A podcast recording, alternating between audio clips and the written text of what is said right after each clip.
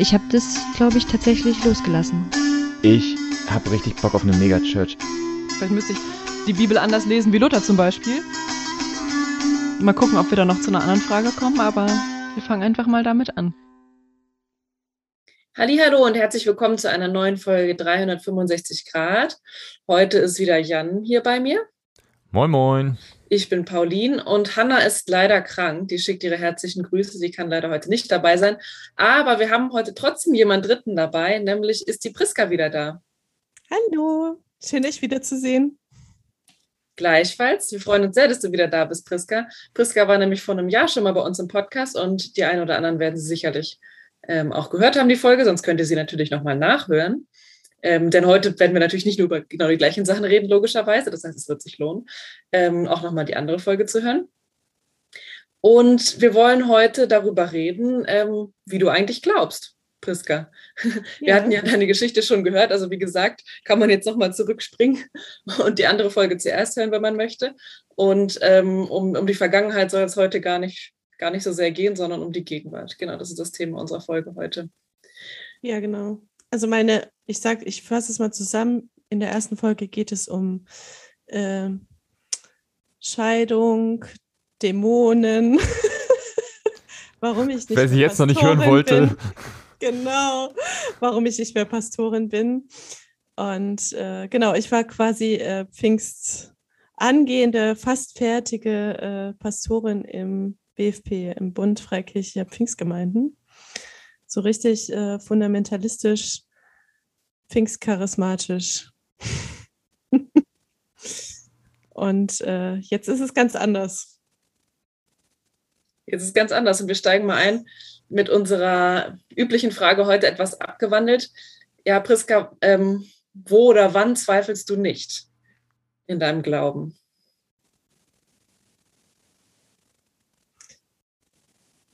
Ich habe mir, äh, bevor wir uns getroffen haben, Gedanken gemacht, weil nachdem man durch so einen starken Prozess gegangen ist, der, der Dekonstruktion und äh, sich etwas Neues zusammensetzt und manche haben gar keinen Glauben mehr am Ende.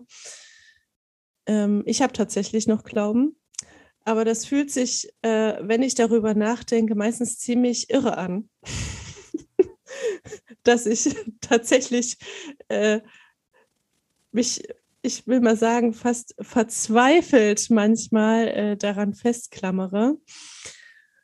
Und gleichzeitig, und darüber habe ich tatsächlich viel nachgedacht in letzter Zeit, ist es manchmal so, dass ich die Zweifel wie wegschieben kann. Und wenn ich nicht darüber nachdenke, wie irre es eigentlich ist, was ich glaube, dann habe ich eigentlich keine Zweifel. Wisst ihr, was ich meine? Wie wenn ich, wie so ein Mann, ich, um, mal, um das mal ähm, in Schubladen zu packen, wie, wie so ein Mann, ja, der packt das einfach so zur Seite und macht sein normalen, normales Alltagsleben und dann kann ich auch beten und äh, kann mich normal so in meinem Glaubensleben äh, spirituell ausleben. Aber wenn ich halt ja anfange, meinen Verstand zu benutzen oder so, dann denke ich, dann fühlt sich das an wie so ein Loch, als würde man ins Bodenlose fallen. Und das ist ja so beängstigend. Das ist beängstigend. Das ist auch nicht mehr befreiend, wie bei so einer Dekonstruktion. Ja, dass man sich von dem, was negativ ist, losmacht, sondern das ist beängstigend, weil man nicht genau weiß, was am Ende noch da ist. Ich fand das spannend, dass du gerade gesagt hast, sozusagen der, der Glaube ist noch da und dann die, kommen die Zweifel so da drüber. Weil da, da ist mir aufgefallen, man könnte es ja von zwei Richtungen sehen. Entweder die Zweifel kommen und der Glaube wird weniger, oder der Glaube bleibt, aber die Zweifel sozusagen gehen, äh, verhüllen den und der Glaube dahinter ist eigentlich der gleiche geblieben.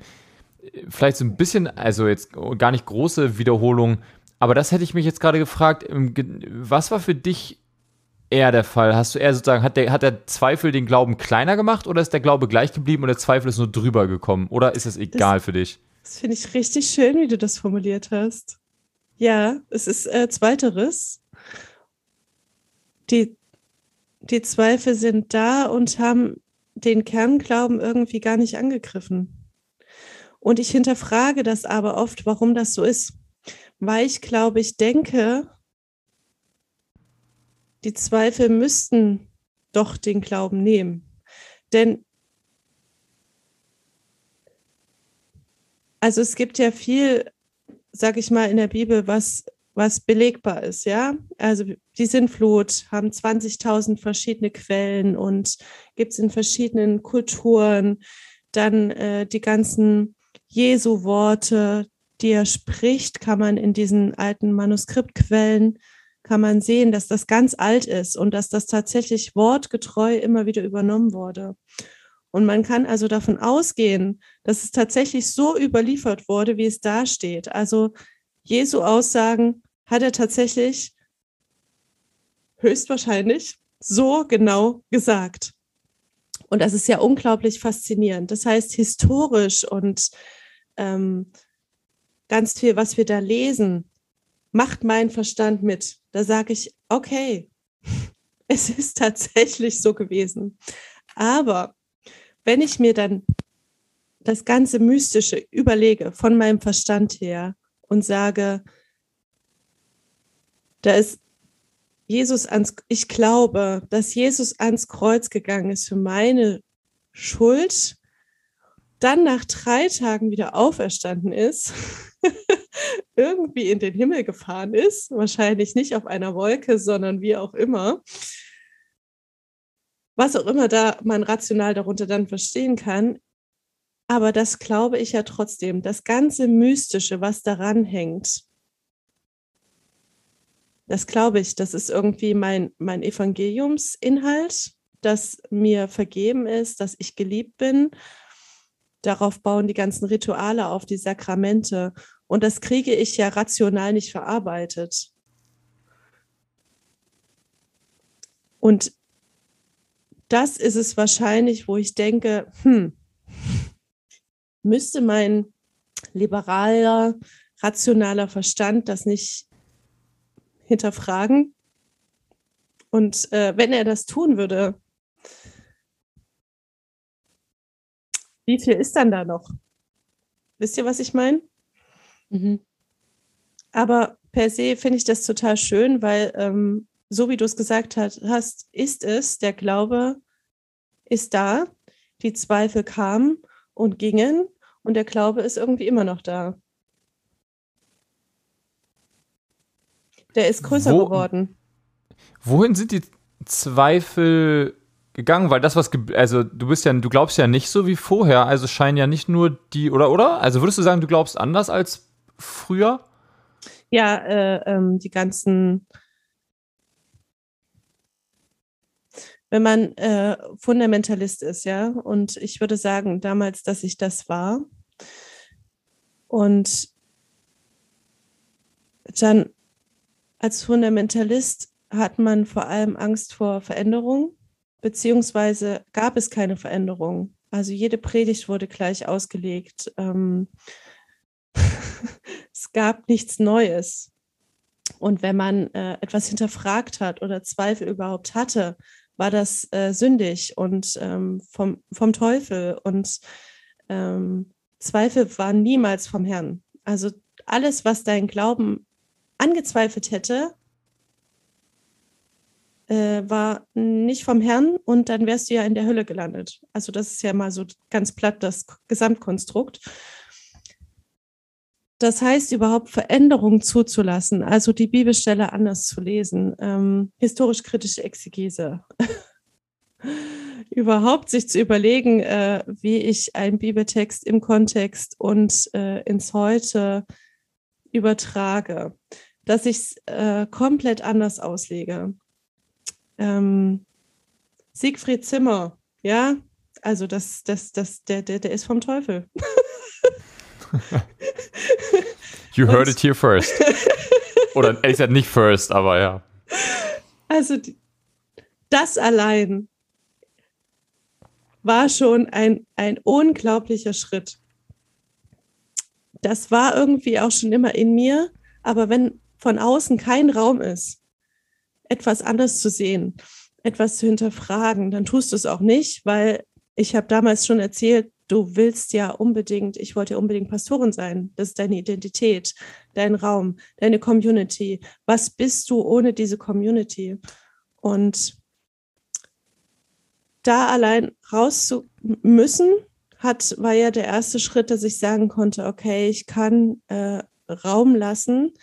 Dann war ich auf einer wirklich sehr liberalen, mit sehr viel liberalen Theologiestudenten im Studium, die meine ganzen Grundethik-Sachen einfach, die haben das gar nicht hinterfragt, sondern für die war das einfach, die kamen aus einem ganz anderen Kontext. Und plötzlich ähm, konnte Veränderung ganz natürlich stattfinden. Dann war ich noch in einer total liberalen Landeskirchgemeinde gelandet, weil ich mich dort total wohlgefühlt habe und habe plötzlich Predigten gehört und Auslegungen. Ich war komplett fasziniert. Also solche Auslegungen hatte ich nie gehört. Ich saß wirklich, ich konnte ja nie bei Predigten zuhören. und bei dieser Landeskirche, ich habe an den Lippen des Pfarrers gehangen weil der so gut war in seinem ganzen Sprachgebrauch, alles. Ich war.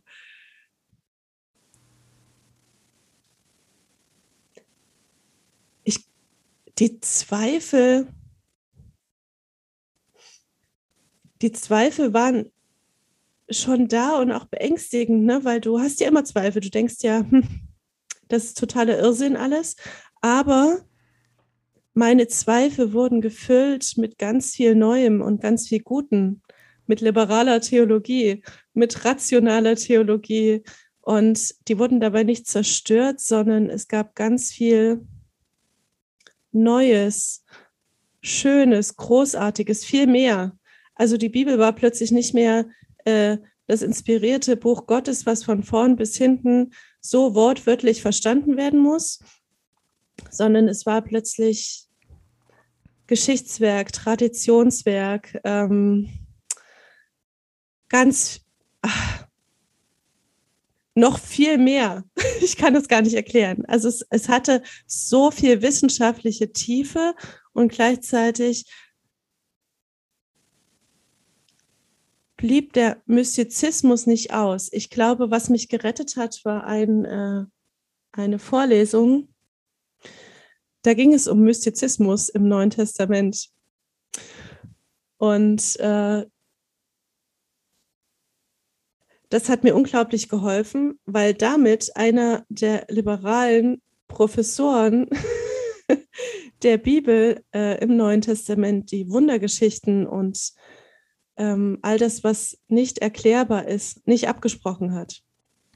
Erklärt mir kurz äh, als Theologin, ähm, was ist Mystizismus genau, außer Fundamentalismus? Nee, also Mystizismus ist quasi äh, all die Wundergeschichten, Heilungsgeschichten, all das, was nicht erklärbar ist, ähm, was man mit dem Verstand nicht begreifen kann. Ah, okay. Und das ist dann aber, das ist dann aber im Mystizismus, ist der Mystizismus dann äh, sozusagen, sagt er einfach, war so oder ist es dem egal, dass es so war? Oder wie, wie glaubt der Mystizismus? Hat der Mystizismus einen Glauben? Ich weiß nicht, ob man Mystizismus abspalten kann von allem anderen. Wenn du es abspalten würdest, wären es vielleicht, keine Ahnung, Esoteriker. Vielleicht stelle ich auch eine doofe Frage. Ich weiß nicht, ob Pauline, ob du Pauline verstehst, was ich meine? Ähm, ja, also was genau das, also ich kenne den Begriff jetzt so auch nicht, ich kenne nur Mystik als so Literaturgattung, zum Beispiel aus Mittelalter und so weiter. Ja. Ähm, also ist das eine Kategorie, also ist das eine, eine, ähm, eine, eine, Art Gattung sozusagen von Erzählungen im Neuen Testament oder ist das eine ähm, Na, Denkweise, genau, die zugrunde das, liegt? Nee, du könntest es quasi aus der Mystik nehmen von äh, als Gattung und ist aber am Ende ein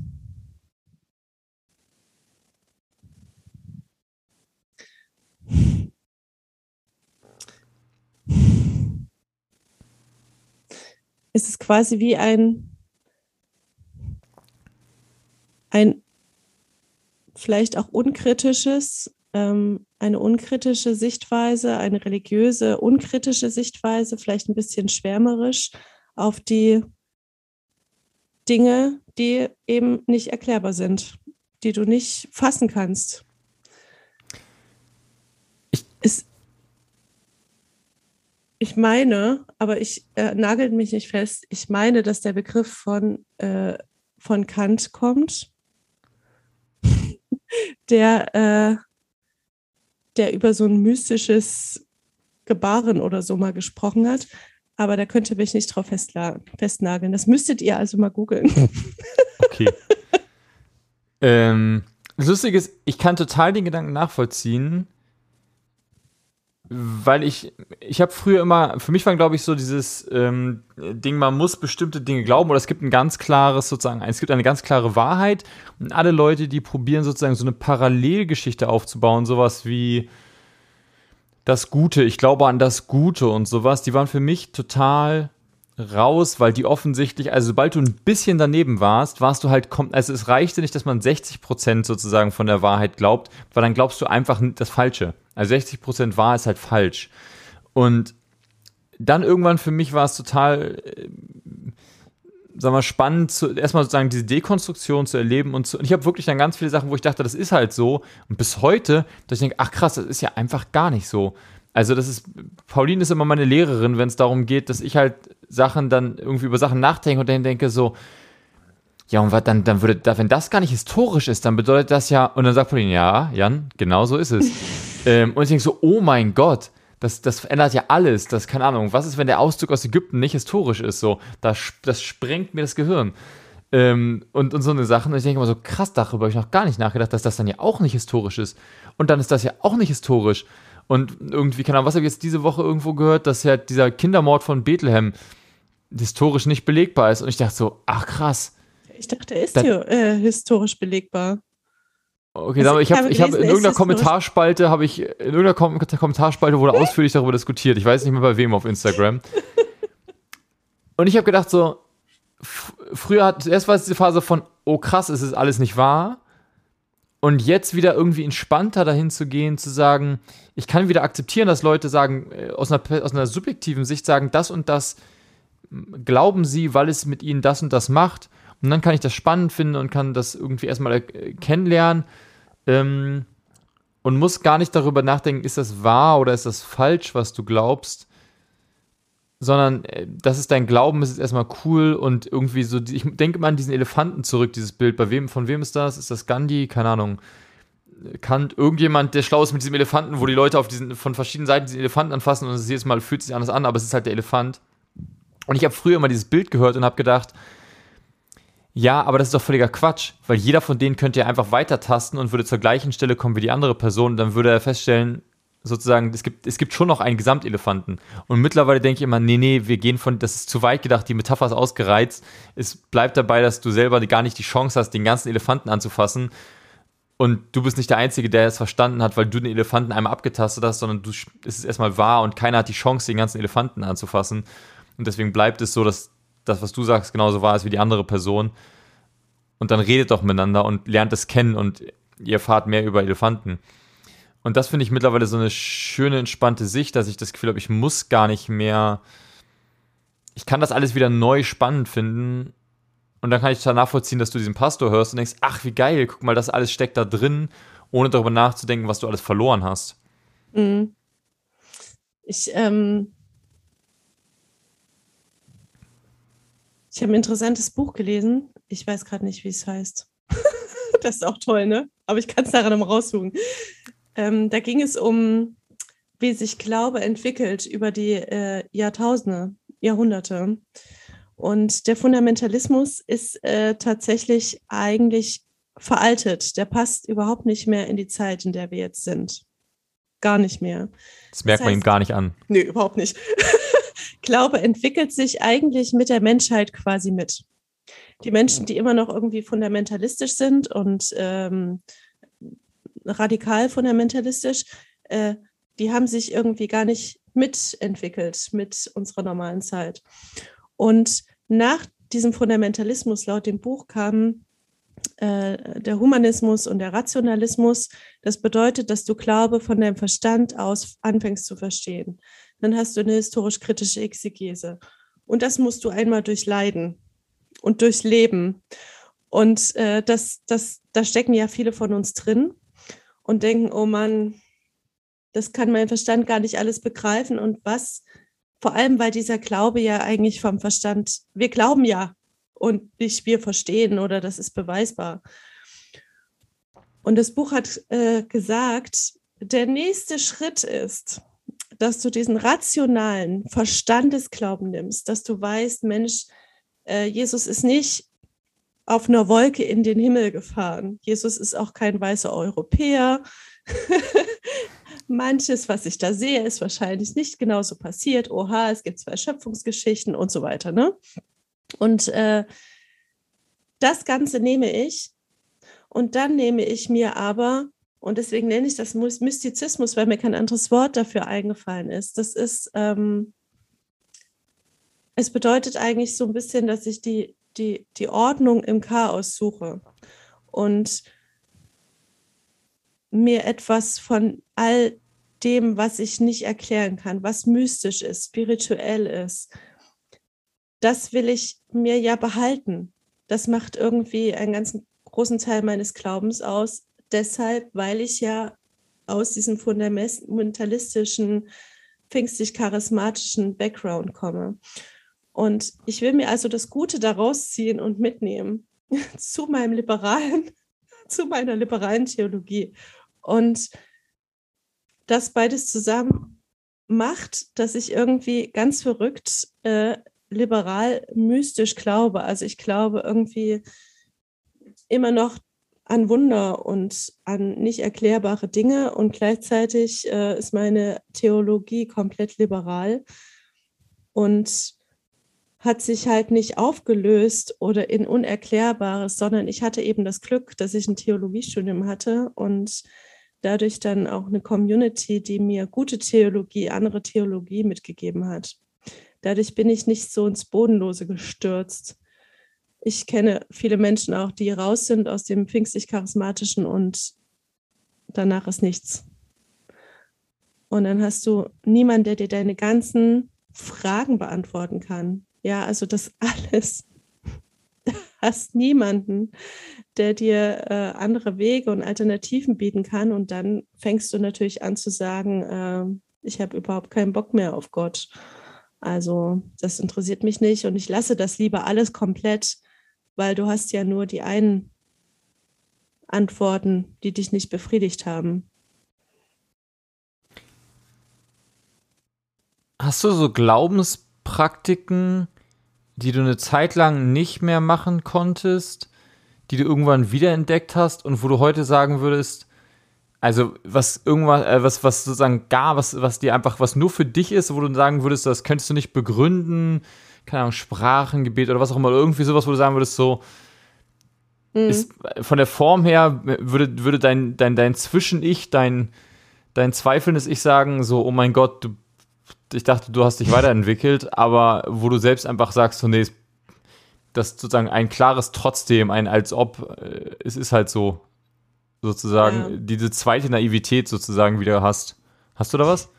Ich finde dieses Wort übrigens großartig, zweite Naivität, weil es sich genau so anfühlt, ganz oft, weil man hat das ja eigentlich abgelegt und diesen Kindheitsglauben abgelegt und gleichzeitig äh, gibt es eben, hält man so verzweifelt, kindlich irgendwie dann doch daran fest. Und wenn man das dann nochmal hinterfragt, denkt man halt, oh, und so genau, äh, so geht es mir tatsächlich. Ich habe, äh, ich bin ja äh, raus aus der Freikirche komplett, dann in die Landeskirche. Da gab es erstmal nur Orgelmusik.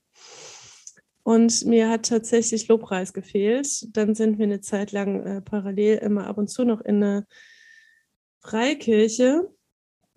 Aber mein Mann äh, war ja vorher nie in einer Kirche. Der ist also zu allem mitgekommen, auch in die Freikirche. Der ist jetzt komplett christlich sozialisiert. Also der war in jeder Freikirche, die man sich nur denken kann. Von Christustreff bis, bis ICF, alles. Und äh, das war auf jeden Fall eigentlich eine schöne Reise für ihn auch, weil der einfach so viel Neues gesehen hat. Und ähm, ich konnte bis zur Corona-Pandemie äh, mich nicht entscheiden. jedes Mal, wenn ich, äh, ach, das berührt mich gerade richtig. jedes Mal, wenn ich äh, in die Freikirche bin mit meinen Kindern, habe ich gedacht, es äh, fehlt mir und ähm, was gebe ich meinen Kindern eigentlich mit? Müsste ich ihnen nicht äh, Freikirche und diese Gemeinschaft mitgeben und ähm, die Freunde dort? Das hat ja auch, es ist ja nicht alles schlecht. Dann kam die Predigt und dann war ich raus. Dann dachte ich, okay, wenn ich in die Freikirche gehe, ich mag auch den Pastor total gerne dann müssten wir, müsste ich ja mitarbeiten. Ihr wisst, wie das läuft. Dann kommst mhm. du in diesen kompletten Strudel rein. Ich habe keine Zeit dafür. Ich habe überhaupt keine Zeit für Gemeinschaft und die vielen Menschen. Und dadurch äh, bin ich diesen Schritt einfach nie gegangen. Aber ich habe mich immer zerrissen gefühlt. Ich war Mitglied in der Landeskirche. Ähm, ich wusste, dort möchte ich sein. Ich wollte ja da Pfarrerin werden. Und dann kam die Corona-Pandemie und dann ähm, haben wir einfach erstmal gar nichts mehr gemacht. Ab und zu mal Karlsruhe äh, Kindergottesdienst für die Kinder eingeschaltet und irgendwann das auch nicht mehr.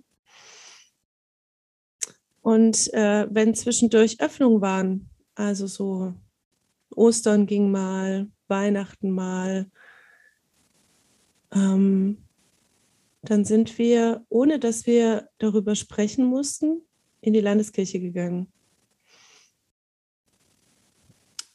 Und da hatte ich plötzlich irgendwie meine Antwort und wusste, der Weg geht nie zurück.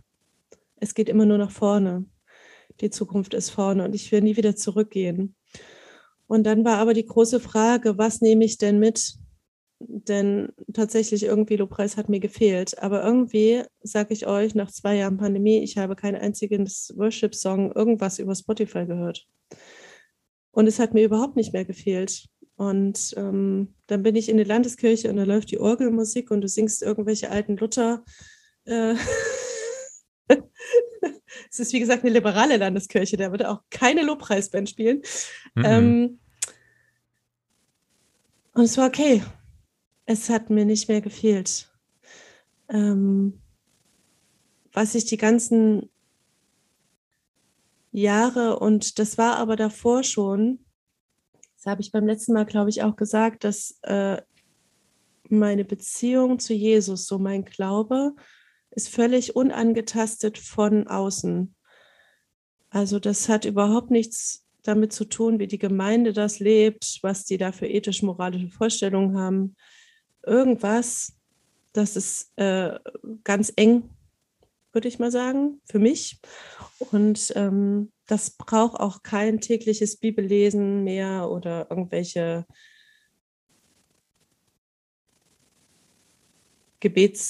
Gebetshaltungen, irgendwas, sondern das ähm, ist einfach so im Alltag mittendrin. Und es war auch die ganzen Jahre schon davor so. Und das ist quasi einfach beigeblieben.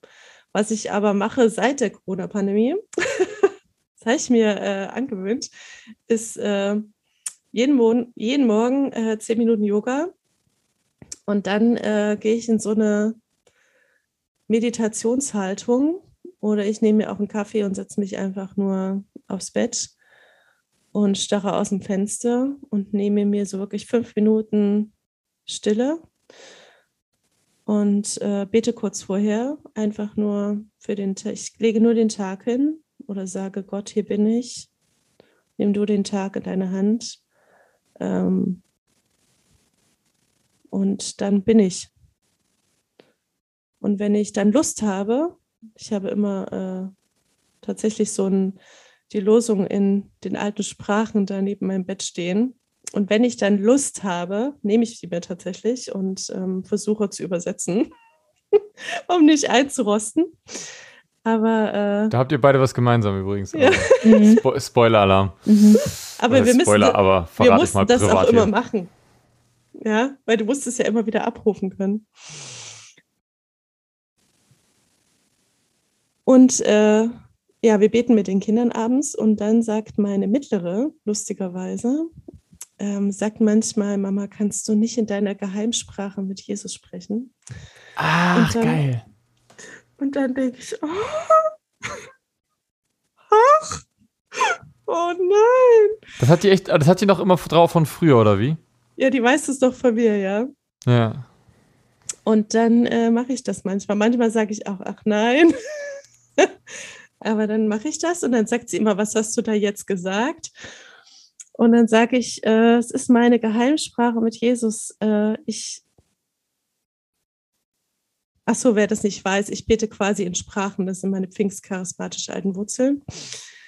Ähm, ich sage immer, es ist meine Geheimsprache mit Jesus, weil ich da mein Herz ausschütte. All das, wofür ich keine Worte habe, wovon mein Herz voll ist, das lasse ich da los.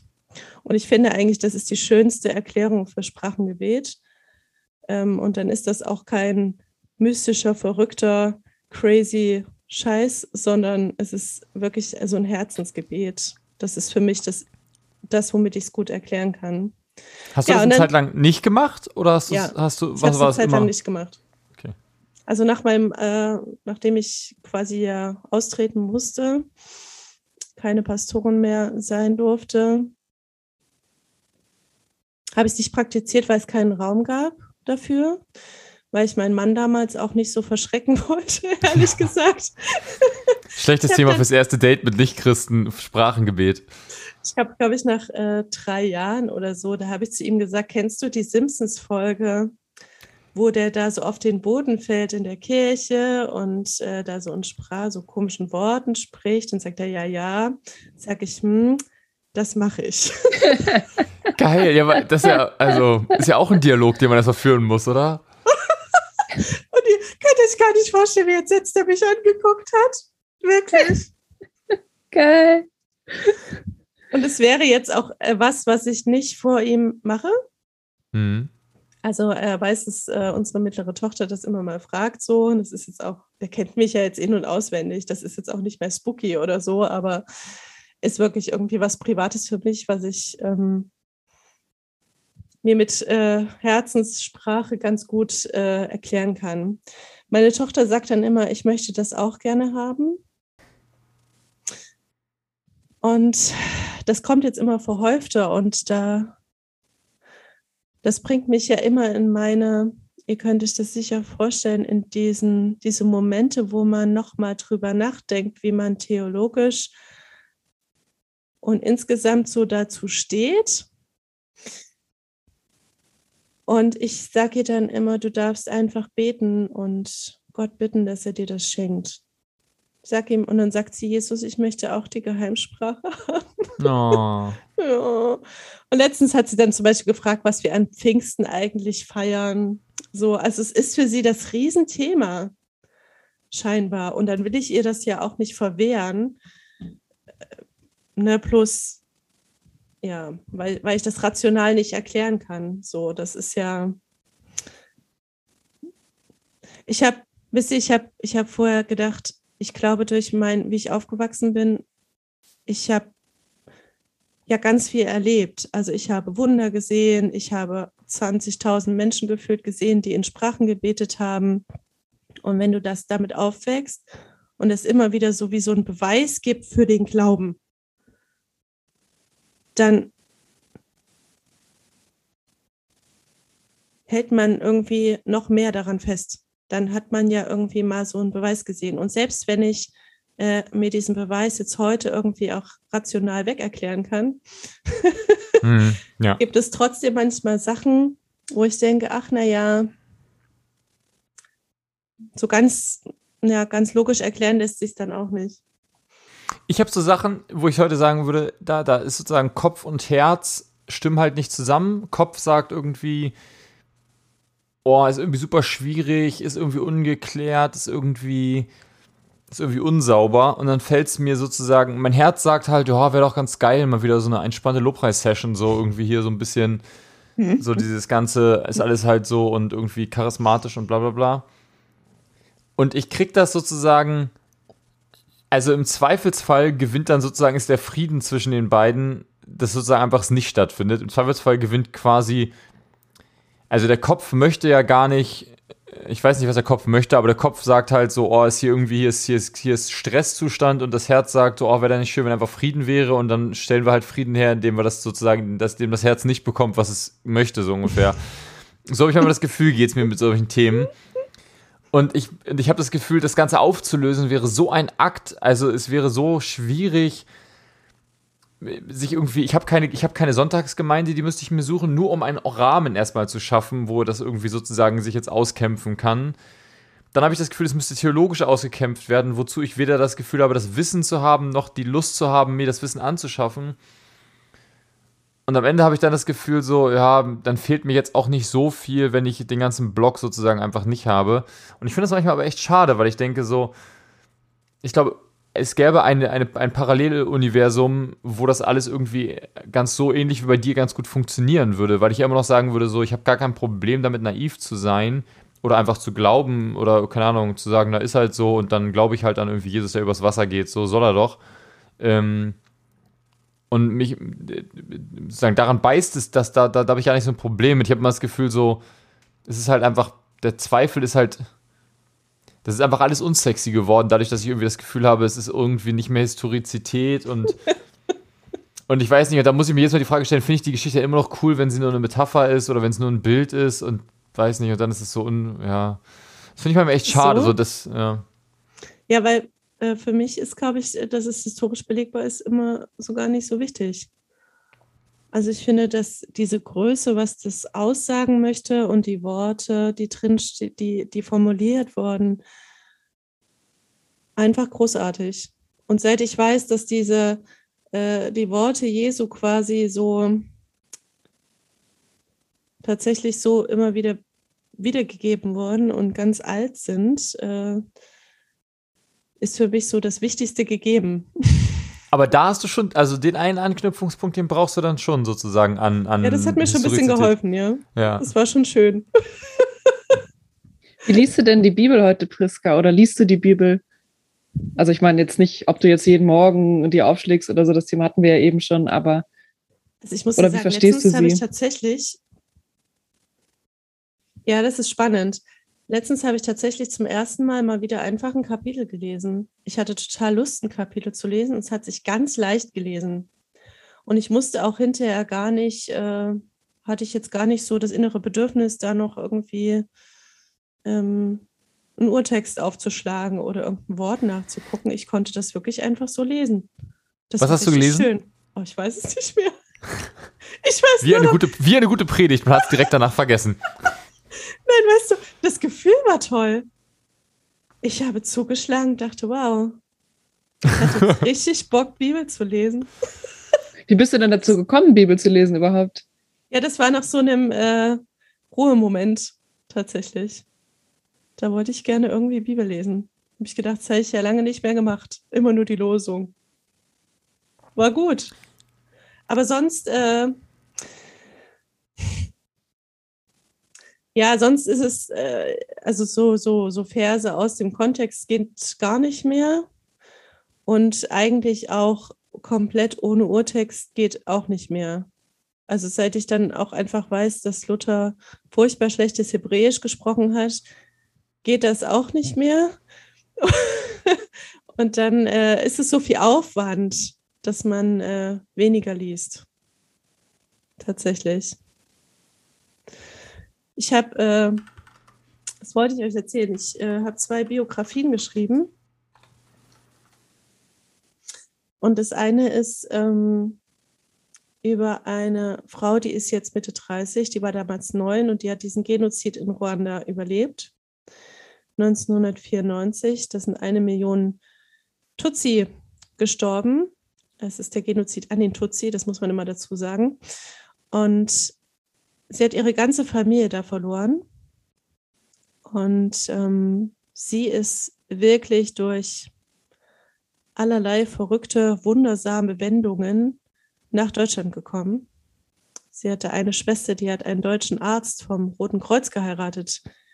Die ist sehr viel älter als sie und war dann schon in Deutschland. Und die haben versucht, dann über alle möglichen Ecken mit dem Auswärtigen Amt sie eben in Ruanda oder im Kongo irgendwie ausfindig zu machen mhm. und nach Deutschland zu holen. Aber wie sie da rausgekommen ist, ist, indem sie eine Stimme gehört hat, die ihr gesagt hat, dass sie sich auf den Boden legen soll und nicht aufstehen soll. Erst wenn die Stimme es ihr sagt, soll sie aufstehen. Später ist ihr ein Engel erschienen im Traum und hat ihr gesagt, dass sie nach Deutschland kommen wird, bevor sie wusste, dass sie nach Deutschland kommen wird. Und als sie dann viele, viele Jahre später schon erwachsen in Deutschland war, voller Hass und voller Wut und Unvergebenheit und Rachegedanken, ist ihr äh, Jesus wieder erschienen in einer Vision.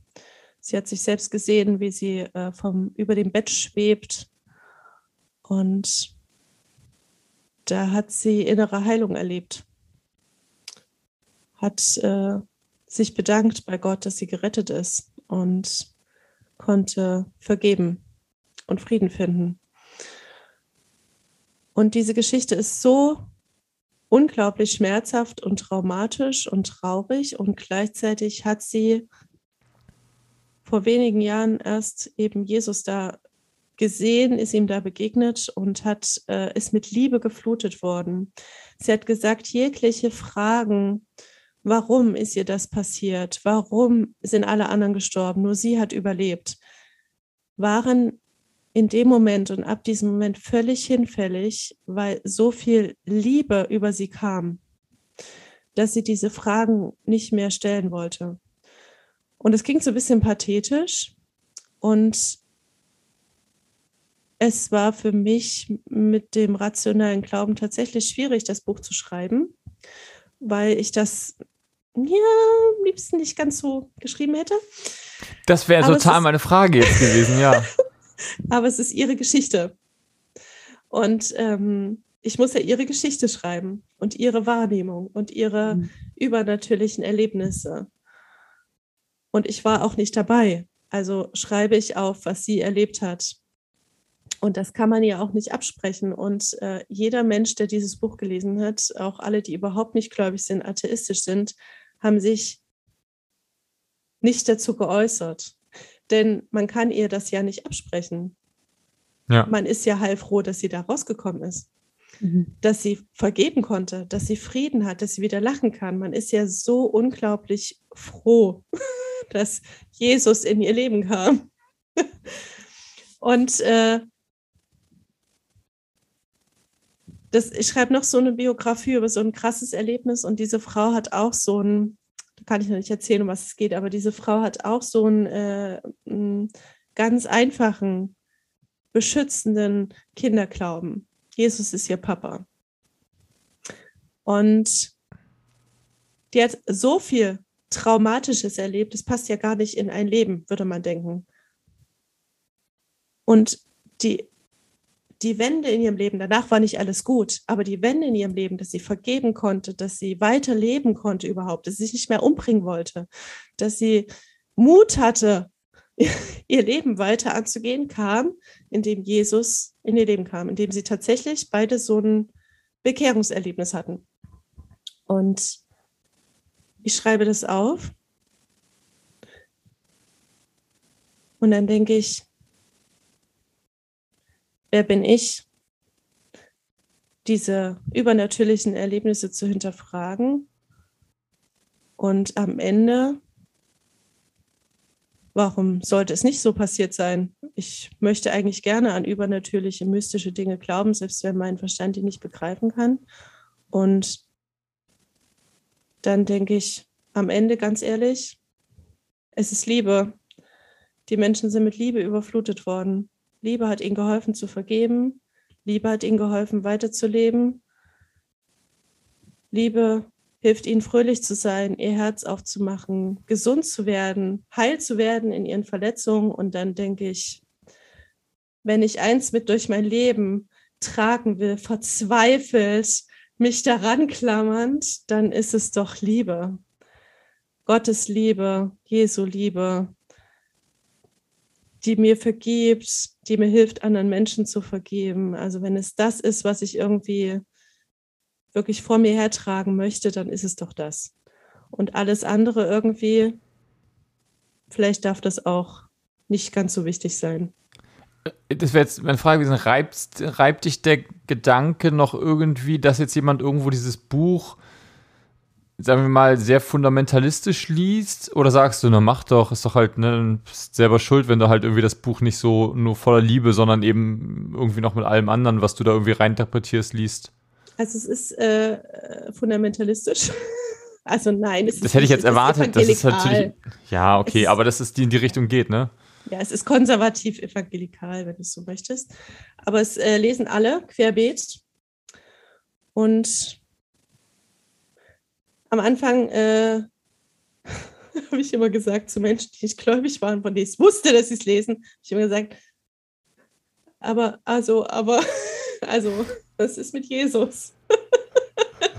Bis mein Mann äh, der mir über den Kopf wäscht, gesagt hat, hör auf, das immer dazu zu sagen. Die Geschichte ist großartig. Es ist doch ihre Geschichte. Du hast es großartig geschrieben und äh, du musst das nicht dazu sagen. Es interessiert nur, nur Christen ordnen in irgendwelche Sparten ein. Jemand von außen würde das niemals machen. Das ist einfach der ihre hm. Geschichte und die ist super. Das ist ihr Erlebnis. Das ist interessant. ja, ich glaube, das ist für uns äh, schwer, schwer ja. nicht zu denken oder nicht zu sehen in ja, christlich, nicht christlich oder diese, jene total. Strömung. Ja, total. Spannend, ist das, das ist das die Dekonstruktionsstörung, die wir dann haben, dass wir sozusagen immer noch dieses richtig und falsch, nur jetzt denken wir halt anders richtig und falsch und die anderen ja. haben das gar nicht, die halt gar nicht in, aus dieser Blase kommen. Ist das die Lehre Auf daraus? Fall. Auf jeden Fall. Dass wir überhaupt allein jetzt eine eigene Gruppe haben, ja, die dekonstruiert und postevangelikal ist. Das ist ja irre. ja, das stimmt. Das ist ja der Wahnsinn. Mein Mann hat letztens gesagt, also er freut sich äh, über meinen Glauben. Mit diesem Glauben kann er sehr gut alt werden. Mit meinem alten Glauben wäre es schwierig gewesen. Das fand ich äh, spannend, dass er es gesagt hat. Hm. Warum? Also nicht, warum findest du es spannend, sondern warum, warum weil, der sehr weil, weil, weil, du sonst geurteilt hättest über ihn, oder? Ja, naja, das, das sicher auch, aber er war sehr unreflektiert, äh, einfach, also naiv in so einer richtigen kindlichen, irrationalen Weise, wo man einfach immer diese Floskeln sagt, die man in Freikirchen oft so sagt. Der Herr hat es gegeben, der Herr hat es genommen. also ihr wisst, all diese Floskel, die, die keinen Sinn ergeben mitunter. Und ja, so eine naive, äh, nicht weltpolitisch irgendwie reflektierte Weise was sich dann ja meistens zeigt, weil es mit der Realität sozusagen kollidiert. Also ich habe gerade genau. überlegt, dass du gesagt hast, ja, naiv und Kind. Ich habe gedacht, ja, aber das ist doch genau das, wie du vorhin noch deine sozusagen jetzigen Glauben beschrieben hast, im positiven Sinne. Und jetzt gerade, da hast du das Gefühl, das, was ja, du sagst, genau. was, so, das was das Problem ist, ist dieses Reiben mit der, also diese, also ne, Aussagen über die echte Welt, über die Realität machen oder über andere Menschen oder so, die dann halt so ein Problem sind. Ich frage mich, ob das so ein Schritt, ob das ein entscheidender Unterschied in einer, in einem weisen, reflektierten Glauben und einem unreflektierten Glauben ist, dass man, wie man über, wie man mit dem Rest der Welt umgeht. Also man kann, glaube ich, vielleicht kann man immer noch die gleichen Sachen machen, aber geht anders, oder? Keine Ahnung. Also ja, ich kann, immer noch, kann man immer noch Sprachengebet machen und an Heilung glauben und alles. Man muss nur niemand anderem mehr sagen, dass die Person das auch glauben muss. Ja, genau. Und du würdest halt jetzt nicht zu jemandem gehen und sagen, äh, komm, ich bete für dich, du kannst jetzt gesund werden, du musst nur dran glauben. Aber würdest ja, du noch für jemand anders beten heute? Für Heilung? Ja, schon. Schon, aber nicht mehr in diesem und jetzt salbe ich dich und treibe noch mit Dämonen aus. Wenn wir schon dabei sind. ich würde das, ich würde das landeskirchlicher machen, so wie die Landeskirche für Heilung betet. Und wir möchten dich für Diddete bitten, dass du sie begleitest und beschützt, dass du sie segnest, dass du ihr Gesundheit schenkst, also ein bisschen gesetzter. Aber genau, ich glaube, es ist ja, es heute ist ja wir wollen ja über diese, diese neue Naivität sprechen. Und ich glaube, vielleicht ist das das Neue an dieser Naivität, dass man erstens weiß, dass man naiv ist, sich bewusst irgendwie dafür entschieden hat, in diesem einen bestimmten Punkt naiv sein zu wollen. Und man vielleicht auch dann bewusst sagt, und hier habe ich offene Fragen, ich habe keine Ahnung und ich halte mich daran fest, weil ich unbedingt will. Ich will, warum auch immer. Aus Angst äh, vor dem, was sonst kommen würde oder auch einfach, weil man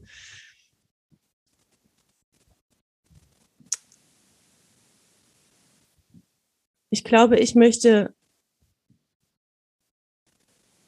ich glaube, ich möchte unglaublich gern in dieser Liebe bleiben. Es ist, äh, ich, es ist nochmal andere Liebe, wo ich das Gefühl habe, dass mir vergeben werden kann und so ein Friede, der einen erfüllt, den ich spüre, das ist ja nicht erklärbar. Und ich glaube, das ist, was ich, an was ich mich unbedingt festhalten möchte. Was anderes ist es, äh, denke ich nicht. Würdest du sagen, dein ähm, Vertrauen zu Gott, ist das noch da und ist das so wie früher? Hat sich das geändert? Ist es gleich? Ja, ich würde also ja, ich würde sagen, das ist das ist gleich, ja. Ich glaube, dass äh, die Theologie, die ich früher erlebt habe, mitunter falsch war und dass das aber nicht Gottes, Gott entspricht oder seinem Wesen. Das heißt, du vertraust jetzt sozusagen, dass er andere Dinge tut oder so ähnlich, oder dass er anders ist, aber du vertraust sozusagen in der gleichen Menge, aber auf andere Sachen so irgendwie? Ich glaube, dass ich immer äh, das, was Menschen früher mir als Gott verkauft haben, immer schon ahnen konnte oder wusste, unbewusst, dass er das nicht ist dass es nicht seinem Wesen entspricht. Und dadurch hat sich äh, eigentlich nach meinem ganzen, ich weiß nicht, ob dieser Dekonstruktionsprozess jemals zu Ende ist, ehrlich gesagt, aber nach diesem ganzen Weg, den ich gehen musste, hat sich eigentlich sein Wesen nur noch bestätigt im, durch, durch die gute Theologie oder andere Theologie, die ich bekommen konnte. Dadurch hat das da nicht so richtig gerüttelt die offenen Fragen nach Theodizee und ähm, wie viele Planeten es außer unserem noch gibt und so weiter, die bleiben ja, die sind ja nicht beantwortet.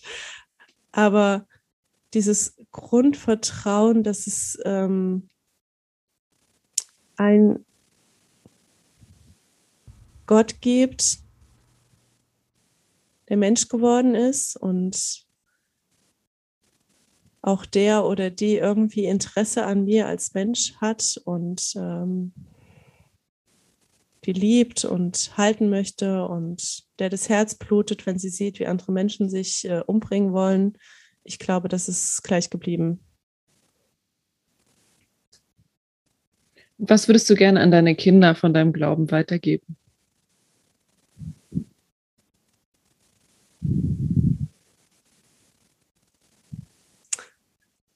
Ja, das ist eine gute Frage. Nächste. Ist ja, ist ja, voll die spannende, das spannende Gedanke. Das ist ne, eine richtig man, spannende Frage. Wenn man sagt, so der, die zweite Naivität ist halt, also ne, da passiert ja schon eine gewisse Wertung. Ich meine, wir, wir dürfen ja werten, wir sind ja Ex-Evangelikale, ähm, dass die zweite Naivität besser ist als die erste, weil sie sozusagen davon weiß, dass sie Sie, die kennt ihre Vergangenheit quasi genau. Und jetzt ist aber, finde ich, die Frage, wenn Kinder dann lernen und Kinder wollen ja meistens dann doch erstmal einfache Antworten und nicht unsere komplizierten ja. Lebensgeschichten irgendwie hören. Ja, das ist furchtbar dann, anstrengend. Ja, und dann ist die Frage, was sagt man dann dem, was, wenn das Kind jetzt sagt, okay, ne, dann, dann das Kind muss erstmal die erste Naivität durchmachen. Aber will ja. man dem Kind dann als erstes irgendwie Sprachengebet beibringen, ne? Das ist, wenn das Kind, was macht, was machst du, wenn deine Tochter sagt so, ich möchte, okay, äh, ach so, ich, also, jetzt kann ich ja schon mal Sprachengebet, da kann ich auch in die Pfingstgemeinde gehen. Das will dann, sie tatsächlich. Die will ja, dann, immer mit meinen Eltern mit in die Pfingstgemeinde. Musst du dann jedes Mal mit in die Kinderstunde oder in die nee. Jugendstunde gehen, nee, um, zu, um zwischendurch zu sagen, so, aber das ist, das ist Quatsch, ne, was sie jetzt da gesagt hat? Ja, das ist wirklich, äh, deswegen ist das eine gute Frage. Das ist unglaublich herausfordernd. Also meine mittlere Tochter möchte gerne mit meinen Eltern mit in die Pfingstgemeinde gehen. Ähm, das wäre Da knallt sie auch noch im Gottesdienst. Da passiert noch was. Nee, die sind ein bisschen gesetzter jetzt. Ah, langweilig. Schade. Ja, der Kindergottesdienst ist aber echt ganz cool. aber ähm, interessanterweise ist das für meinen Mann und mich irgendwie tatsächlich in Ordnung. Ich glaube, weil wir zu Hause sprechen können. Ich glaube, dass Glaube zu Hause vor allem gemacht wird und ähm, dass er zwar von außen beeinflusst ist, aber die Familie zählt. Meine große Tochter, ähm, wir sind ja Patchwork-Familie, die geht mit ihrem Papa tatsächlich in eine Pfingstgemeinde und ist quasi alle zwei Wochen dort und möchte nun auch, und das haben wir auch ausdrücklich so gesagt, dass sie das nicht, also wir wollten auf gar keinen Fall, dass sie das abspaltet, sondern wir wollten, dass sie die Möglichkeit hat, auch wenn sie bei uns ist, ähm, in die Pfingstgemeinde zu gehen, wenn sie möchte. Weil ich halt mir wichtig ist, dass sie Gesprächspartner findet.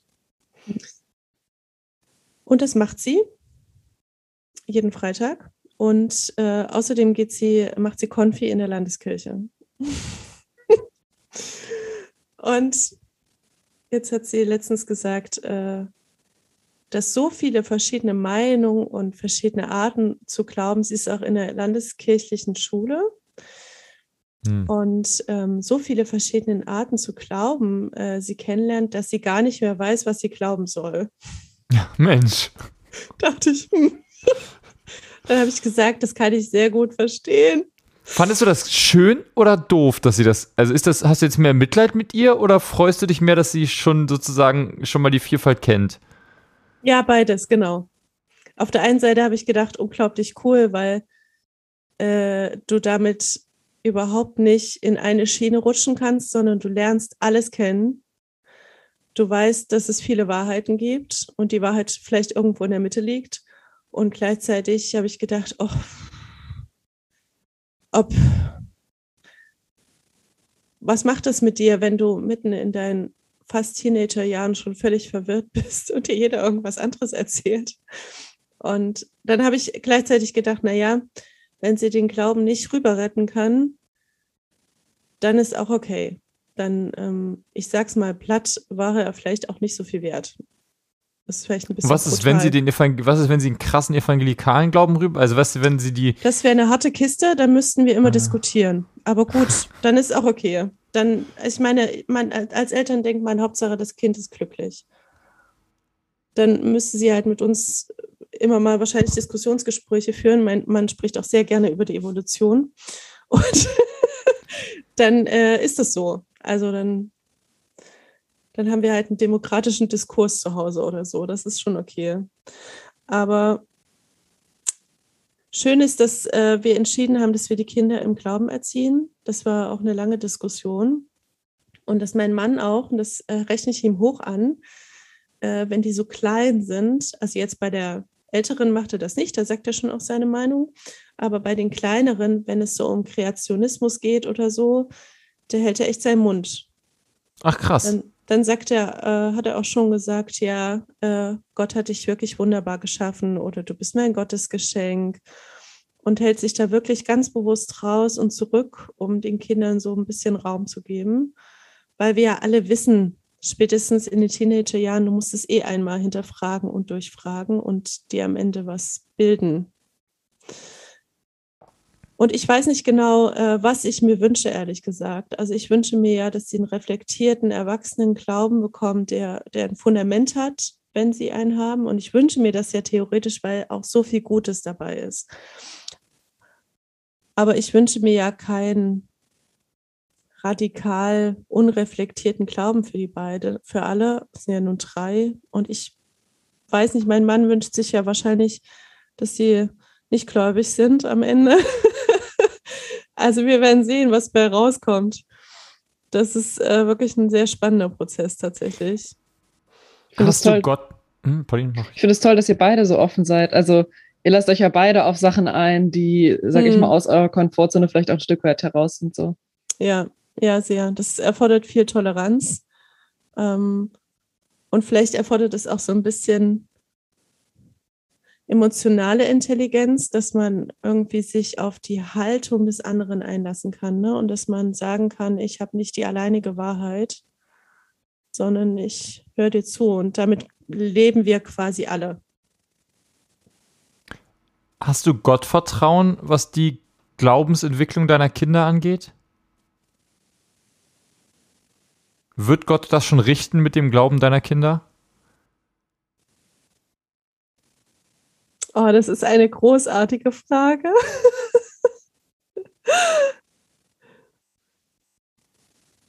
ich weiß gar nicht, ob ich die mir schon mal gestellt habe.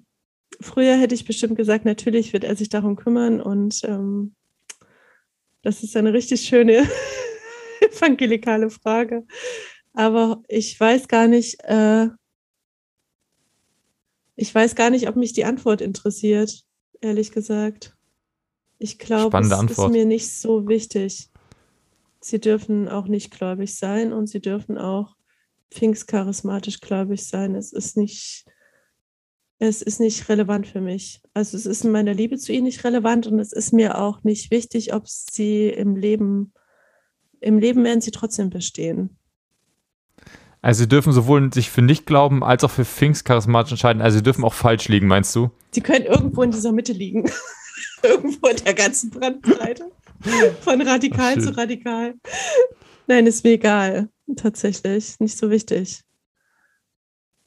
Das stellt dann natürlich äh, immer diese Frage in den Raum, ab wann äh, du gerettet bist und ein ewiges Leben hast und so weiter. Und die Frage kann ich, äh, da bin ich noch nicht theologisch komplett durch. Ach, das hätte ich jetzt, hätte ja, ich jetzt fast gesagt, deswegen, wenn es egal ist, dann sagst du, naja, ist ja dann, dann, ich glaube eh nicht daran, dass irgendwer hier noch in die Hölle kommt. Ja, da bin ich theologisch doch nicht komplett durch. Ich kann natürlich, äh, ähm, ich habe natürlich die ganzen Höllentheorien äh, alle durch, auch biblisch und so, aber wenn ich felsenfest davon überzeugt werde, wäre, dass du, dass es eine Hölle gibt, dann wäre es mir natürlich unglaublich wichtig, dass meine Kinder irgendwie gläubig sind. Aber deshalb habe ich keine Meinung dazu. Und vielleicht auch möchte ich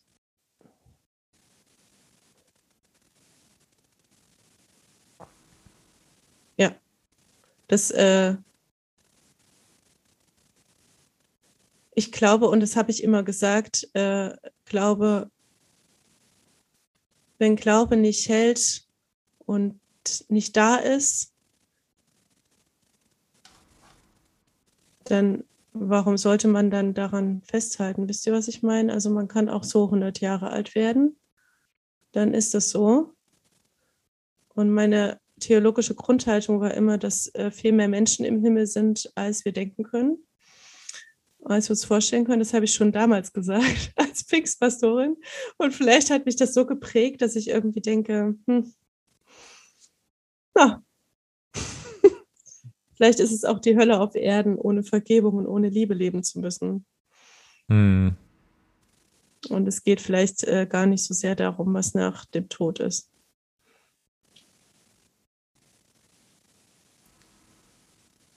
Wisst ihr, was mir gerade auffällt? Wie schön es ist, äh, dass ihr mir diese Fragen stellen könnt und ich kann ehrlich darauf antworten. Ich habe dabei leichten Schweißausbruch und wisst ihr, weil äh, hätte ich so gesprochen, hätte ich immer jetzt in diesem Moment meinen Job verloren. Ist ganz schön, das und, nicht zu tun, oder? Oh, dass ich einfach sein darf. Mhm. Äh, das, ich muss richtig gerade ich musste mich gerade richtig kurz sammeln und denken, Moment, Friska, ist, ist in Ordnung. ist morgen nicht arbeitslos.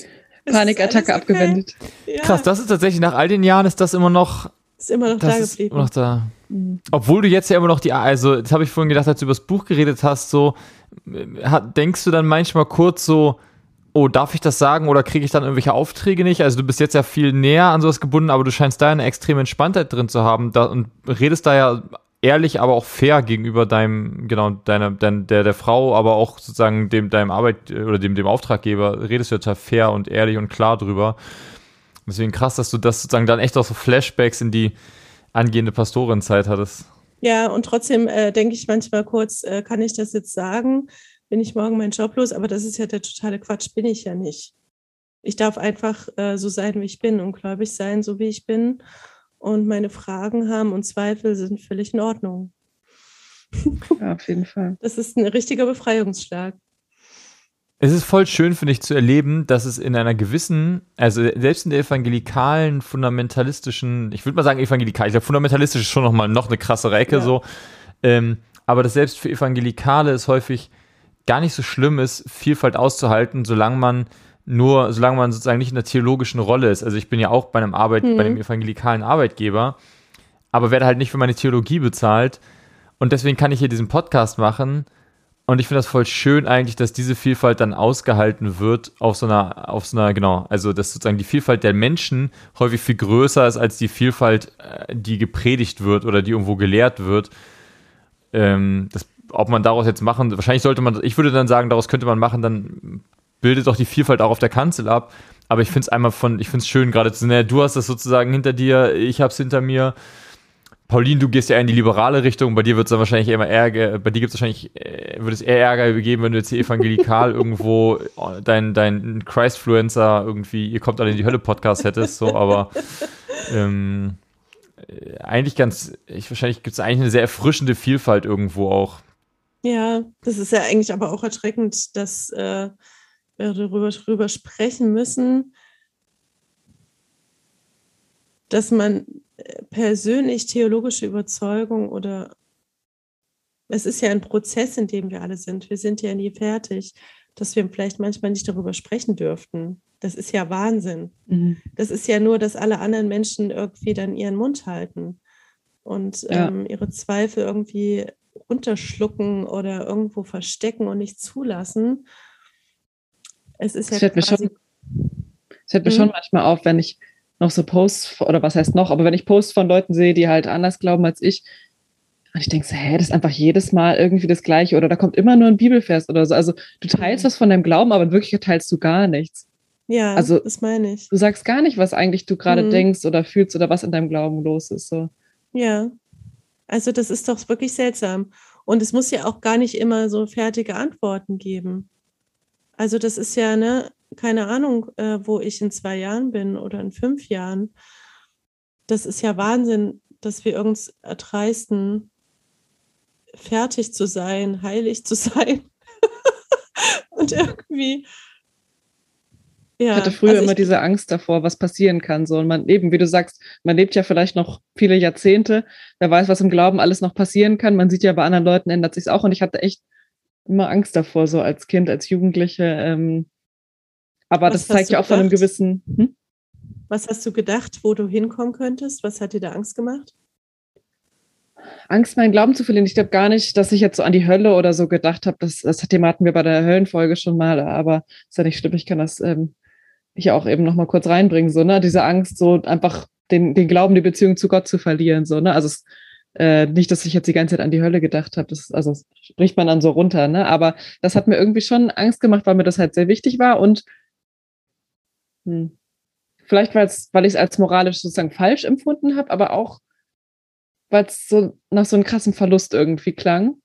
Mhm. Aber es spricht ja auch dafür, dass ich einen, hm, dass mir so ein gewisses Selbstvertrauen gefehlt hat, dass man nicht sagen kann, naja, weißt du was, wenn Pauline von den 50 Jahren das anders sieht, dann hat Pauline von den 50 Jahren vielleicht auch Gründe dafür, so, ne? Also dieses Selbstvertrauen, das wäre mir nie in den Sinn gekommen dass, dass ich so, eine, so ein Vertrauen in die Kontinuität sozusagen meiner selbst habe, so, ne? Ähm, sondern dann bin ich einfach wie jemand anders, wie einfach, ich sehe das jetzt von außen, so die Person ist dann irgendwie auf dem falschen Weg, wenn die sich geändert hat. Das kann nicht sein. Und das ist natürlich jetzt heute, wo ich schon mal eine Veränderung erlebt habe, sehe ich das natürlich anders. Mhm. Dass es auch äh, besser werden kann, ne? Ja, oder dass, also Veränderung so ein bisschen, wie du sagst, auch dazugehört und dann kommt man hierhin, kommt man dahin so. Ja. Na, weil wir, ja. Was hat dir das, äh, was hat dir das gegeben, die Beziehung mit Jesus, dass du dachtest, oh Mann, äh, ich brauche die Beziehung unbedingt in meinem Leben, wenn es nicht die Höllenangst war. Denn in meinem Leben war es ja immer diese Höllenangst. Ganz lang. Mhm. Was war es bei dir? Ich glaube schon so eine emotionale Stabilität oder so positive Gefühle. Hm. Ich glaube, die habe ich schon sehr viel aus meinem Glauben gezogen. Dass jemand so bei dir ist und dich so durchs Leben begleitet auch? Ja, könnte man so sagen, ja. Ja, wahrscheinlich das, so eine Sicherheit irgendwie. Ich dachte nämlich immer, ich hatte ja immer Höllenangst und dann ich, habe ich immer gedacht, ohne Jesus kann ich nichts tun. Also diesen, dies, diese Aussage, Mhm. ohne den Herrn bin ich nichts. Und ich habe irgendwann festgestellt, dass ich so ein Imposter-Syndrom habe, äh, so ein Hochstapler-Syndrom. Das bedeutet nicht, dass ich ein Hochstapler bin, sondern dass ich mich immer wie ein Hochstapler fühle. Also als würde ich mh, etwas vorgeben zu sein, was ich nicht bin. Und ich, da hat, da hat dann dieser Glaube mit reingespielt, weil ich immer dachte, alles, was ich bin, habe ich nur durch den Herrn geschafft, der mich dahin gebracht hat, der mir die Wege geebnet hat, die Türen geöffnet hat, mir die richtigen Leute über den Weg geschickt hat. Und da habe ich dann echt so voll opportunistisch, ne, habe ich dann gedacht, halt, ich brauche Jesus, äh, für, damit ich durchs Leben komme, äh, damit mir meine Sünden vergeben sind und ich nicht in der Hölle lande. und ich muss euch ehrlich sagen, ich, ich glaube, äh, Gott war ziemlich entsetzt über meine Grundglaubenshaltung. und deswegen ist der Prozess so gut, weil man dann spürt, äh, der Glaube ähm, hat eine ganz andere Tiefe und eine ganz andere Grundhaltung. Mhm. Das, was, was Hannah immer sagt, dieses, oder Hannah betont immer diesen, diesen Gedanken, dass man auch selber was gemacht hat. Also dieses, nee, das warst du. Also im Mhm. positiven Sinne wirklich so dieses, Ja, das hat, das hat nicht irgendwer anders gemacht, das habe ich gemacht. Das habe ich Ja. geschafft, ich habe das getan. Und ich finde das immer so ein, ich merke, dass das, das ist diese, dieses, dieses Problem, sich selber Sachen zuschreiben zu dürfen. hm. Das ist so ein weirdes Problem. Ich weiß nicht, ob vielleicht in der heutigen Zeit oder grundsätzlich, aber dass da einfach, dass man selber einfach erstmal wieder dahin kommen muss zu sagen, nee, das habe ich gemacht, dafür habe ich die Verantwortung übernommen und das habe ich gut gemacht und dafür kann ich verdammt nochmal auch stolz sein. ja, Ähm, und das ist nicht nur die Gaben, sonst was. Das irgendwie in Einklang zu bringen mit der grundsätzlichen, mit dem grundsätzlichen Haltung in der Welt, das ist so ein äh, Nischenproblem. ja, Und irgendwie da sein, sein, sein, seinen gesunden, sein gesunden, gesundes Selbstbewusstsein zu finden. ja, Gar nicht Selbstvertrauen, sondern wirklich Selbstbewusstsein sozusagen so. Nee, guck mal, das kann ich und das kann ich nicht. Und das ist, ne, und das ist, das ist nicht Jesus, der das kann, ja, sondern Jesus kann da, hat da ganz, für mich ganz viel mit zu tun oder so, aber genau, genauso hat meine Mutter damit ganz viel zu tun und mein Vater irgendwie und so. Ähm, und am Ende musste ich trotzdem noch die Entscheidung treffen und es gibt ein Ich, das ist nicht nur alles prädeterminiert oder so. Ja. Ganz, ähm, ist ein ganz komisches. Ich sage das zu evangelikalen Menschen äh, jedes Mal wieder, wenn sie mir sagen, äh, Jesus äh, hat es alles gemacht in meinem Leben. Dann sage ich immer, aber du kannst auch sehr stolz auf dich sein, dass du den Mut hattest, zum Beispiel das und das zu tun oder dass du in diese Richtung gegangen bist. Sagen die, nein, du weißt, wie ich bin und so, es ist alles der Herr. Und dann sage ich immer, hör zu, warte, ich möchte es anders formulieren. Ich freue mich sehr, dass Jesus dir den Mut und die Kraft gegeben hat, diesen Oh. Weg zu gehen, das zu tun. Du kannst sehr stolz sein auf dich, dass du auf Jesus gehört hast. Das können sie dann annehmen. Das ist sehr diplomatisch. Ja, oder? Oh, Genau. Aber weißt du, wie so ein Anliegen ist, ne? weil ich das äh, zu viele Jahre äh, mich gar nicht selbst wahrgenommen habe, irgendwie in dem Ganzen.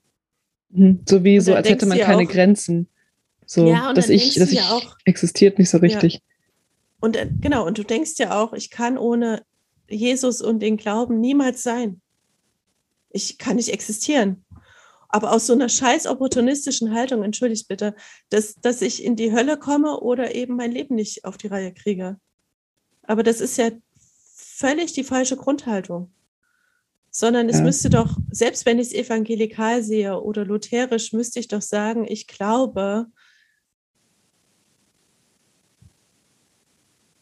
ich glaube, aus weil ich geliebt bin, weil, weil, weil Jesus mich gerettet hat, ja, aber alles, was ich danach tue, tue ich aus Liebe zu meinen Mitmenschen, zu Gott. Das hat überhaupt keine, alles, was in meinem Leben passiert hat, keine Bewandtnis mehr, ob ich in die Hölle komme oder nicht gerettet bin oder mir irgendwas im Leben nicht gelingen kann. Es wäre meine lustige Predigt, äh, vorne zu stehen und zu sagen, also ihr könnt alle euer Leben auf die Reihe kriegen. So, ihr könnt so vielleicht nicht alles, aber vieles von dem, was ihr erreichen wollt, könnt ihr erreichen und schaffen. So, Punkt erstmal. Und wenn ihr wollt, könnt ihr so Sachen mit, also könnt ihr Gott mit reinnehmen. das wäre mal was ganz anderes. Ja. ja. aber ich glaube, Priska, korrigiere mich. Ich bin, zu, ich bin zu selten in meinem Leben in der Landeskirche gewesen. Aber das klingt wie eine sehr solide landeskirchliche Aussage, oder? Würde ich denken. Ich denke, es ist eine lutherisch, äh, evangelisch-lutherische Aussage, ja. Weil das, was Pauline beschrieben hat, ist ja in der, in der mhm. Freikirche völlig absurd zu denken, aber ich habe gerade gedacht, so von dem, was ich so landeskirchlich mitbekommen mhm. habe, ist das eine richtig schöne. Das würde ich so in der im Instagram von Anne-Nicole Heinrich würde ich so eine Aussage erwarten. So, mhm. Lad doch Jesus ein, dazu zu kommen zu deinem Problem. Nicht gib dein Problem ab, sondern so ja. irgendwie so. Gut, also die, die macht keine, die macht wirklich kaum theologische Aussagen, aber das ist ja mein einziger Landeskirchenbezug. Sorry. Ja, aber guck mal, das ist praktisch, was ich vorhin meinte mit diesem, ich bin nicht so, so ins Bodenlose gefallen, weil ich diesen anderen Input bekommen habe und auf einmal konnte ich all, oh, ich will das jetzt nicht so hart sagen, aber die für mich toxischen Aussagen konnte ich umdrehen ne? und dann halt sagen, ich nehme Jesus mit in mein Leben hinein und nicht Jesus ist mein Leben. So. Ja. Mhm. Und das hat, äh, ach, ich, ich würde sagen, das hat mich gerettet irgendwie davor. Ich weiß nicht, was äh, passiert, wenn man seinen Glauben auf so harte Weise sonst verlieren würde, ob man dann nicht, ehrlich gesagt, ins depressiv wird und äh, Langzeittherapie braucht, weil so viel Identität und halt verloren geht. So war es ein sehr weiches, äh, ein weicher Fall.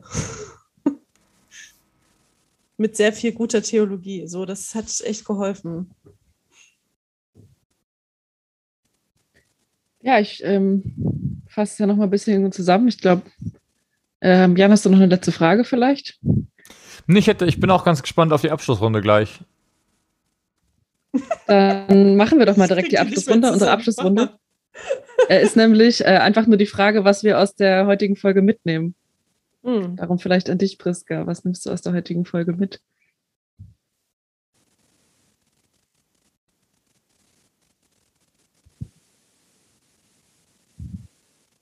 Ich glaube, ich nehme mit, dass ich äh, mir nochmal Gedanken machen möchte, ehrlich gesagt.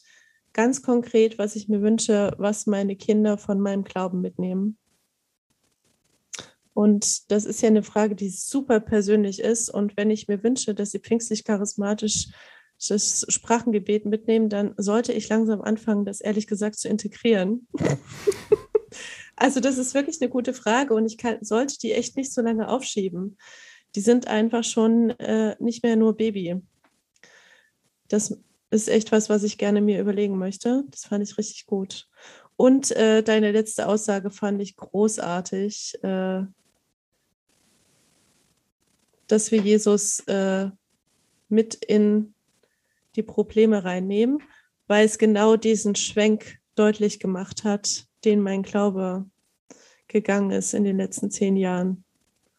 Ohne dass ich das richtig reflektieren konnte, weil es ja so ein seichtes Umdrehen einfach nur ist. Mhm. äh, gleichzeitig ist das unglaublich kraftvoll.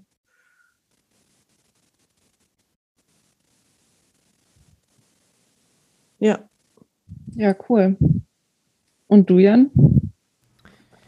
Ich ähm, habe zwischendurch wieder gedacht, so als wir über, darüber geredet haben, ne, dass Menschen halt und doch wieder irgendwie mehr zählen und irgendwie auch mehr sein dürfen und mehr wert sein dürfen, ähm, wie sehr, wie viel mir das in meinem Glauben bedeutet, wieder Menschen zu, mit Menschen in Kontakt zu haben, wo ich das cool finde, mich darüber zu unterhalten über Glauben. Also, dass ich dieses Gespräch hier einfach wahnsinnig angenehm finde und denke,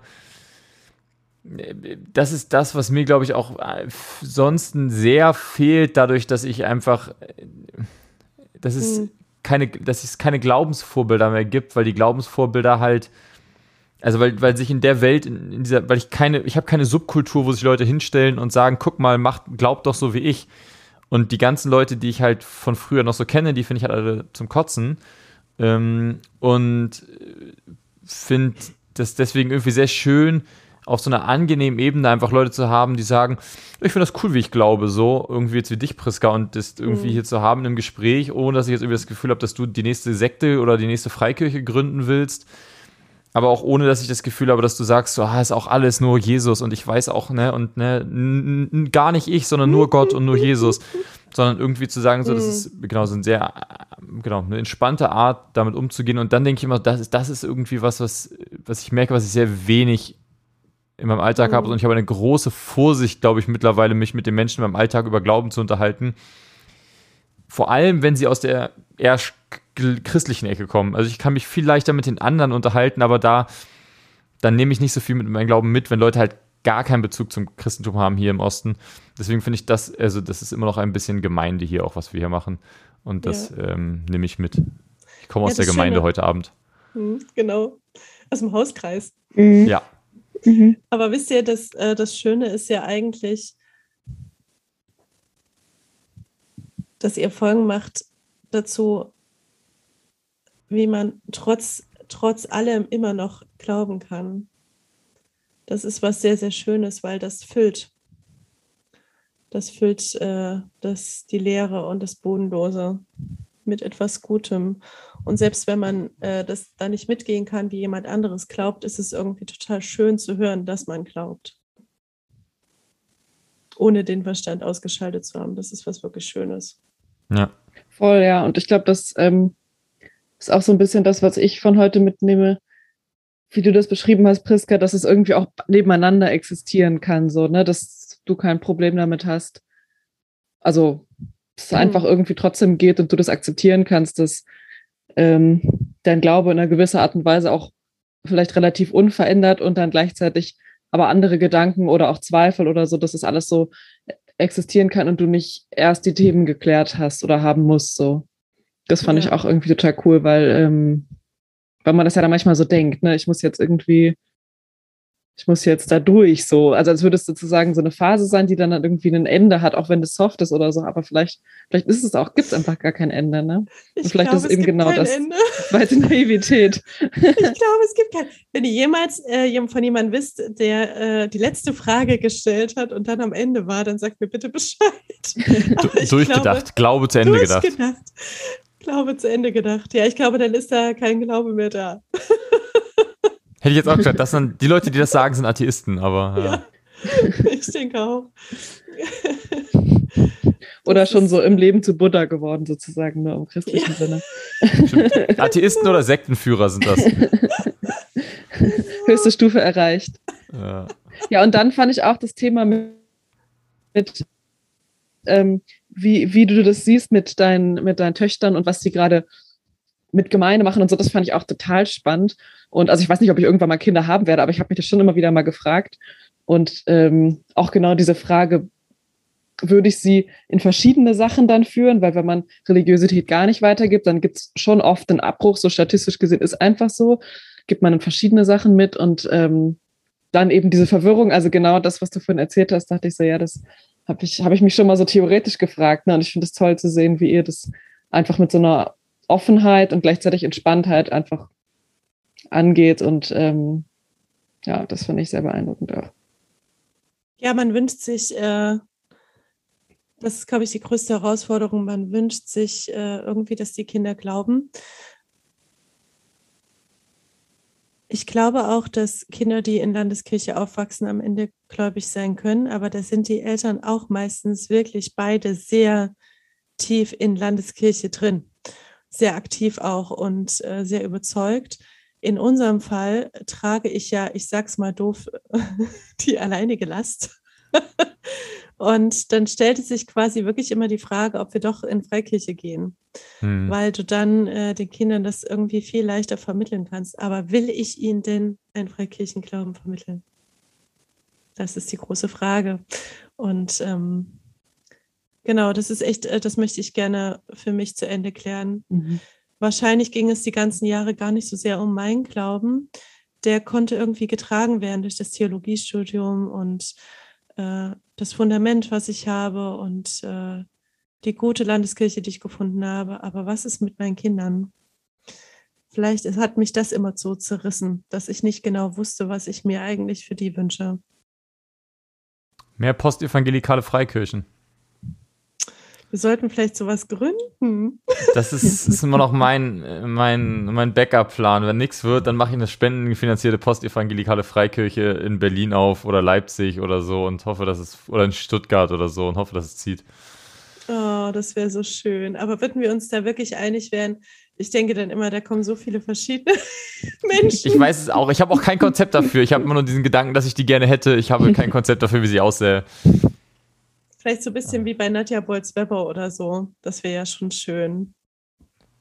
Alle Kinder sind tätowiert dann. nee, da sitzen auch Banker, habe ich gehört. Ah. Ja. Und, tät und Tätowierte? Alle. Alles. Okay. Alles. Mit, Das ich sag's im, im Subjekt, äh, im, im dritten, in der dritten, alles ist da. ja, das ist sehr, sehr schön. Das wäre schon. Vielleicht machen wir das irgendwann. Vielleicht müssen wir uns da am Ende noch, vielleicht, müssen, vielleicht muss da noch mal was entstehen. Ja, Ihr gehen werdet wenn die davon Gru- hören.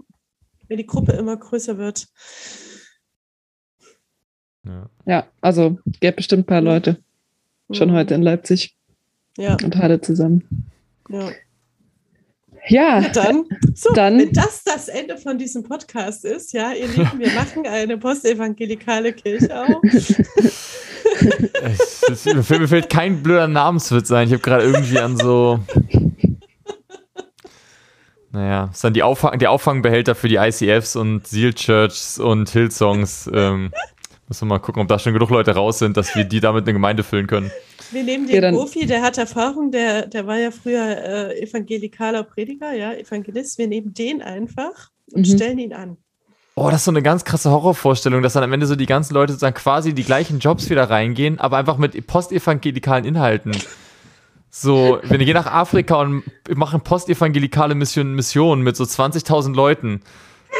ist das jetzt sozusagen retraumatisierend oder ist das so befreiend, weil, weil wir die alten Erinnerungen überschreiben? Ich weiß es nicht genau. Ja, auch nicht. Das ist, am, Ende, am, Ende, am Ende ist Geschichte zirkulär, ne? Ja, also ich glaube, wir müssen jetzt die Folge beenden und, Ja. äh, und anfangen, weil das Ja, wird viel Arbeit. Die Ja. 20.000 Leute müssen wir erstmal alle einladen zu unserer Veranstaltung. Ja. Tragt euch für mein Spender-Newsletter ein. Ähm, Ja, Der Herr wird es euch zurückgeben. Aber nee, da, da müssen wir noch eine postevangelikale Version von finden. ja, das ist wohl wahr. Äh, Da müssen wir erstmal den Kern finden. Ja. Danke dir, Priska. Äh, vielen Dank für das äh, schöne Es war Gespräch. sehr schön Ja. mit euch. Ich Das hoffe, ihr ich äh, macht's gut. Bis bald. Alles Gute. Ciao, ciao.